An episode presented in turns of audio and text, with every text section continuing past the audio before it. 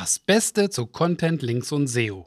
Auf den Punkt gebracht. Eine Link-Building Case Study vom bekannten Toolanbieter Ahrefs. Ahrefs hat einen klassischen Linkbait durchgeführt. Und zwar haben sie dafür eine Statistikseite kreiert mit einer Liste von Suchmaschinenoptimierungsstatistiken. Dafür haben sie 515 Anfrage-E-Mails versendet und 36 Links von 32 unterschiedlichen Websites erhalten. Zu guter Letzt rankt diese Seite jetzt für den Suchbegriff SEO-Stats auf Platz 1. Ja, so muss es laufen. Jetzt haben wir mal wieder eine brancheninterne Fallstudie. Das ist natürlich für viele Leute nicht so optimal, wie man SEO im SEO-Bereich macht. Aber Ahrefs hat einige witzige Taktiken angewendet, von denen ich denke, sie sind es wert, auf jeden Fall mal in einer Folge besprochen zu werden.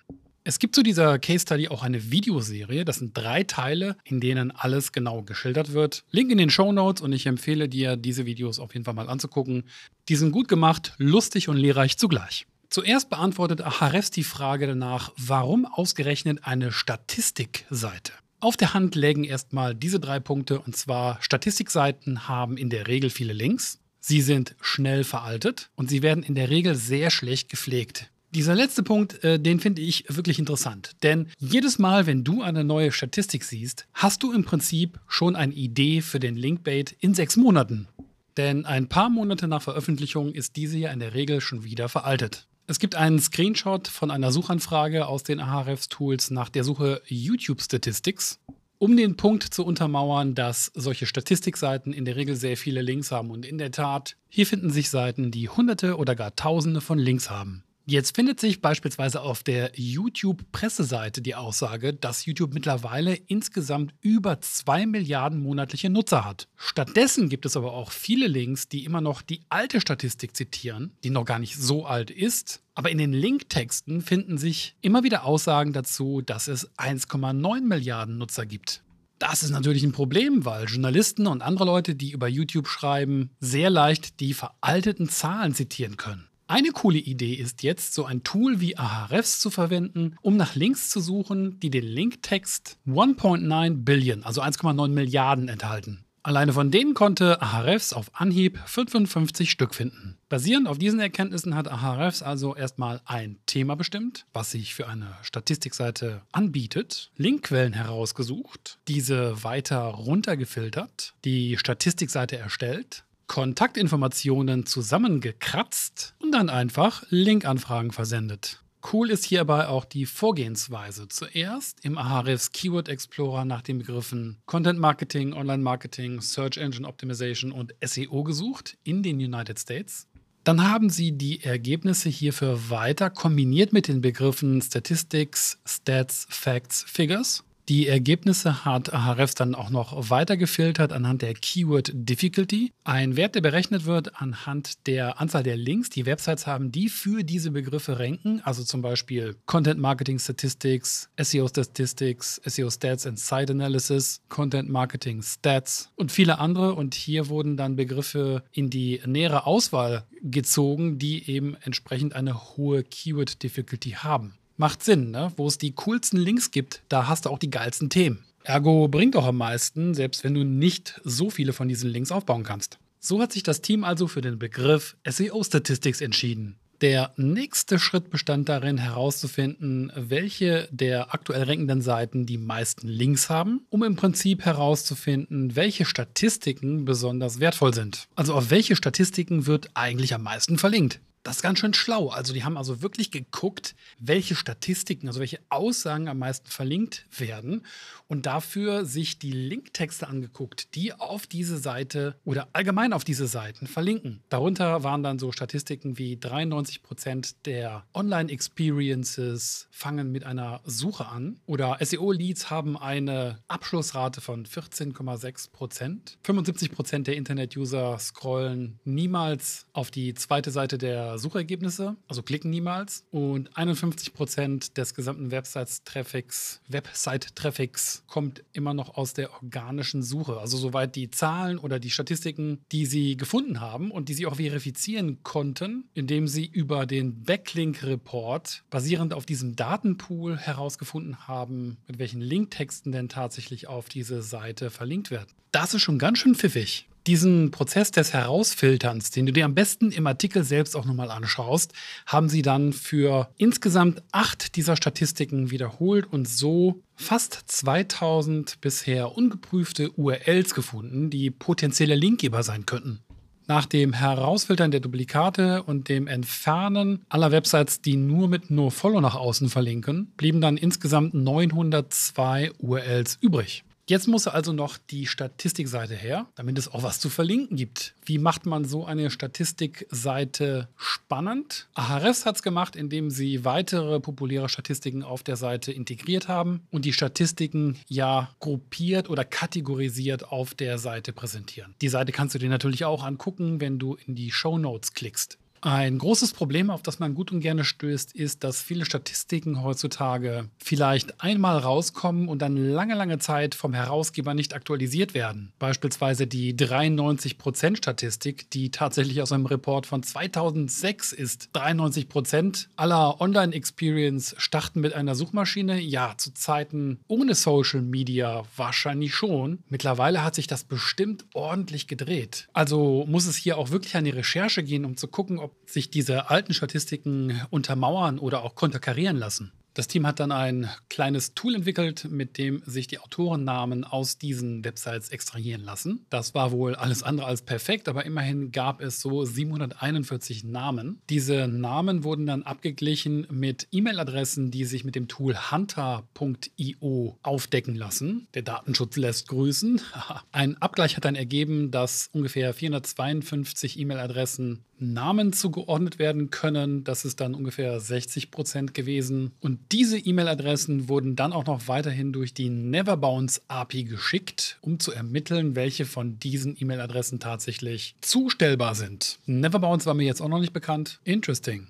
Zum Schluss gab es dann 168 valide E-Mails, 92 davon Catch-alls. Der Rest wurde dann quasi von Hand verifiziert und entsprechend angepasst. Und dann nach einem Schema, wozu es hier auch eine Grafik gibt, Gibt es mit dieser Website bereits eine Beziehung? Ist diese Website in einer Sprache, die kein Englisch ist? Sieht diese Website spammy aus? Gibt es überhaupt Kontaktdaten auf der Website? Wenn diese Fragen mit Nein beantwortet werden können, dann kontaktiere und ansonsten kontaktiere nicht. Alles in allem gab es zum Schluss 515 Sites, die kontaktiert werden konnten. Wieso das jetzt auf einmal mehr ist als vorher gezählt, weiß ich auch nicht. Es waren eben noch 452 E-Mail-Adressen, 168 valide. Ja, der Rest musste wahrscheinlich dann auch ja, von Hand ermittelt werden. Dann macht das Ganze auch wieder Sinn. Ein Mitarbeiter hat auch rausgesucht, zu welchem Thema diese Website existiert. Also beispielsweise in Insurance Agent Blog Strategy, also eine Blog-Strategieseite für Versicherungsmakler. PPC versus Organic SEO, Checkliste für Erfolg, Google Analytics und so weiter. Das äh, wurde schön in eine Tabelle gefasst,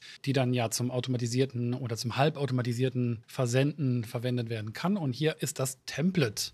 Hi, Vorname. Ich sehe, du hast die Statistik, um die es jeweils geht, auf deiner Seite zum Thema und dann Thema dieser Seite veröffentlicht. Dann kommt der Pitch und der Pitch ist auch jedes Mal angepasst. Beispielsweise hier für eine Seite, die äh, das mit den 93 Prozent aller Online-Experiences beginnen bei einer Suchmaschine. Da ist der Pitch zum Beispiel bei einer Seite. Diese Statistik ist tatsächlich schon 14 Jahre alt. Aktuellere Analysen haben ergeben in 2019, dass diese Zahl tatsächlich eher im Bereich von 68 Prozent ist und so weiter. Wobei dann eine andere Website, ein anderer Autor oder eine andere Person auf einer anderen Website angeschrieben wurde, bezüglich einer anderen Statistik und die äh, hieß dann, diese Statistik ist tatsächlich schon neun Jahre alt. Aktuellere Studien haben ergeben in 2019, dass tatsächlich und so weiter und so fort. Also wo es hier tatsächlich äh, darum geht, ist ja im Prinzip untergeordnet.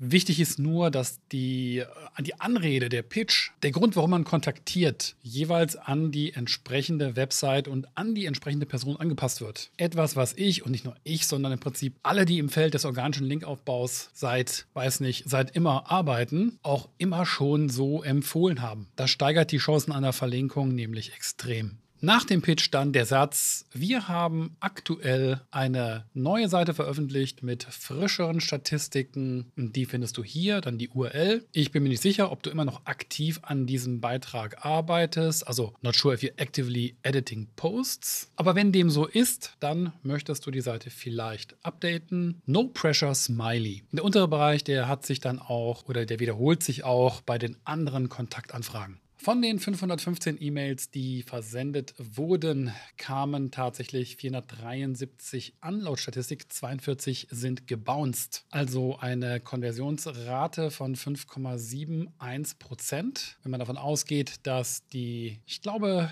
473 zugestellten E-Mails dann zu 27 Links geführt haben. Ich glaube, das kommt hin. Was aber auch noch Cooles passiert ist, fünf Websites, die sie nicht kontaktiert haben, haben ebenfalls auf die Seite verlinkt. Die Vermutung liegt nahe, dass das wahrscheinlich durch dann aktuellere Shares auf Social Media passiert ist. Und einige Websites haben mehr als einmal verlinkt. Das ist natürlich immer cool. Ja, im Reporting zählt letztendlich immer nur ein Link von einer Website, aber wenn eine Website auf unterschiedlichen Seiten mehrfach auf uns verlinkt, auf unsere Wunschlinkseite oder manchmal sogar auch auf die Startseite, desto besser, desto stärker ist ja insgesamt die Verlinkung. Alles in allem waren es also 36 Links von 32 einzigartigen Websites. Runtergebrochen nach Qualität waren es 9, also 28 Prozent DR70 Plus Seiten. Das Domain Rating ist ja so der PageRank bei Ahrefs, das ist deren Wert. Vielleicht vergleichbar mit dem DA bei Moz und dem TF, dem Trust Flow bei Majestic. Ja, man kann ungefähr sagen, ein Drittel kam von diesen DR70 Plus Seiten, ein Drittel von Domains mit DR zwischen 40 und 70 und der Rest mit DR von 4 bis 39.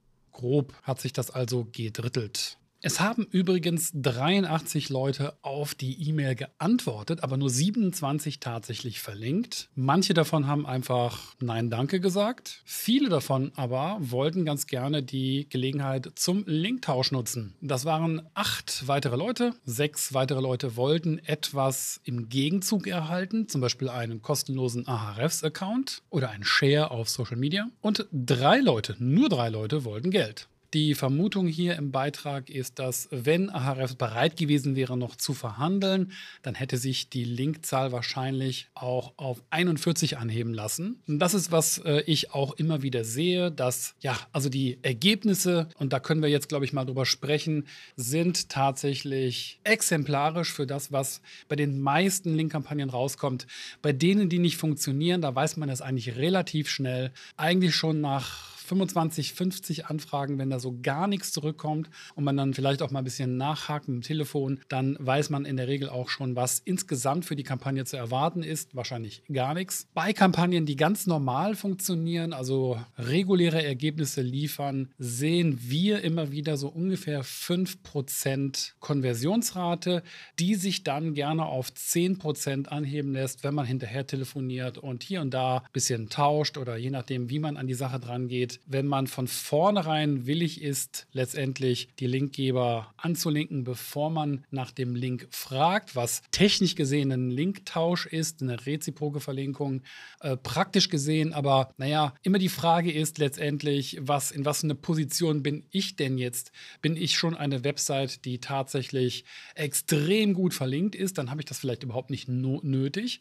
Äh, bin ich jedoch eine Website, die selbst noch gar nicht organisch verlinkt äh, hat, dann bin ich ja erstmal in der Bringschuld sozusagen, dann, äh, da, dann dürfen auch andere Leute von mir erwarten, dass ich sie erstmal verlinke. Da sehe ich immer wieder das große Problem in Kundenprojekten, die ja noch gar nichts zu bieten haben im Sinne von Content oder Popularität im Netz und dann von vornherein dagegen sind, andere Leute zu verlinken, das geht einfach gar nicht.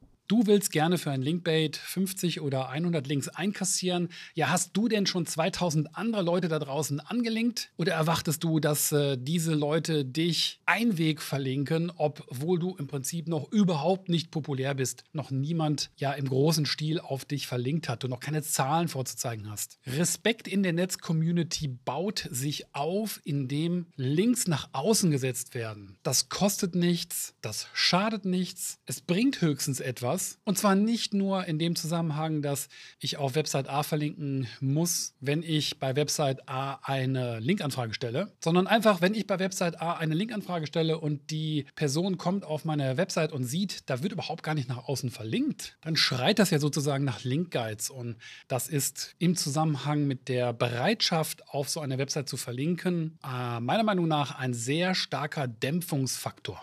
Jetzt kann ich nur empfehlen, dass du dir auf jeden Fall auch nochmal die Videos anguckst. Ich meine, im dritten Video der Serie geht Ahrefs auch nochmal auf etwas ein, was ich so auch noch nicht gesehen habe. Nämlich haben sie, um diese Kampagne zu unterstützen, tatsächlich bei Google Anzeigen geschaltet und daraus auch Links aufgebaut. Also wenn jemand jetzt nach äh, SEO Stats oder äh, SEO Statistics sucht, dann hat er Google Ads angezeigt bekommen. Wir haben also hier Werbung, klickbare Für eine Linkbait Landing Page. Und das machen auch halt sehr wenige Leute, wobei das auch eine sehr gute Idee sein kann. Also schaust dir auf jeden Fall nochmal an. Es ist eine brancheninterne Studie oder ein brancheninternes Fallbeispiel. Dennoch denke ich, aus jedem Beispiel lässt sich etwas mitnehmen und lernen und bei der nächsten eigenen Kampagne anwenden. Bis dahin und wie immer viel Erfolg dabei. Dein Sascha. Das war's. Hat dir diese Folge gefallen? Dann schreib eine positive Rezension in der Podcast-App deiner Wahl. Vielen Dank an alle, die das schon getan haben. Ihr seid die Besten. Du hast eine Frage zu Content, Links und SEO? Dann schreib mir. Frische Kontaktdaten gibt es wie immer auf der Website content-links-seo.de. Bis zur nächsten Folge. Dein Sascha Ebach.